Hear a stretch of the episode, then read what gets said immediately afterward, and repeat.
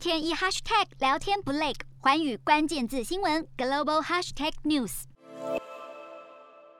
越南河内捷运在六号开始营运，但是因为经过长达十年的兴建期间，而且是由中国负责承包，导致本来就对中国建造存在疑虑的越南民众分为观望与支持派，这也让政府想要改善交通的美意，反而引起许多的争议。好，尽管争议不断，但是河内捷运是越南第一个启用的捷运，正式营运的第一天，仍然吸引超过两万五千名的乘客搭乘，不过却。传传出有搭乘捷运的乘客确诊新冠肺炎，所以搭乘的乘客现在被要求必须要进行检测与隔离。不过随后这个消息很快遭到疾病控制中心的否认，但是也引起民众对于捷运防疫措施的忧虑。瞄准新南向商机，剖析东南亚发展。我是主播叶思敏，每周五晚间九点记得锁定。看见新东协就在环宇新闻 MOD 五零一中加八五凯播二二二及环宇新闻 YouTube 同步首播。